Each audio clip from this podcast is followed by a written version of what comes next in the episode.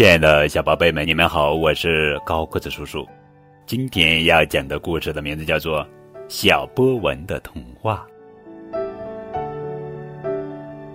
池塘里藏着很多童话，波纹里也藏着一个小童话。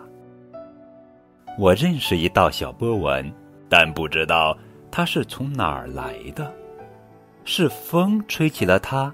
还是雨打挺时激起了它，也许是落叶飘落时带来了它，或者是露珠从荷叶上滚落时溅起了它。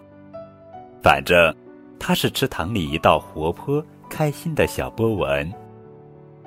小波纹的生命很短，当我们在池塘边相遇时，它只来得及和我说短短的几句话：“我是小波纹，我是个赛跑小能手。”我是小波纹，别看我小，我能晃动树荫，我能晃动云影，我还能晃动山的倒影。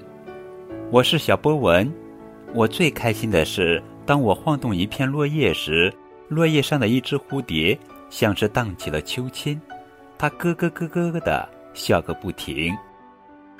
我是小波纹，小波纹的最后几句话，我几乎听不见了。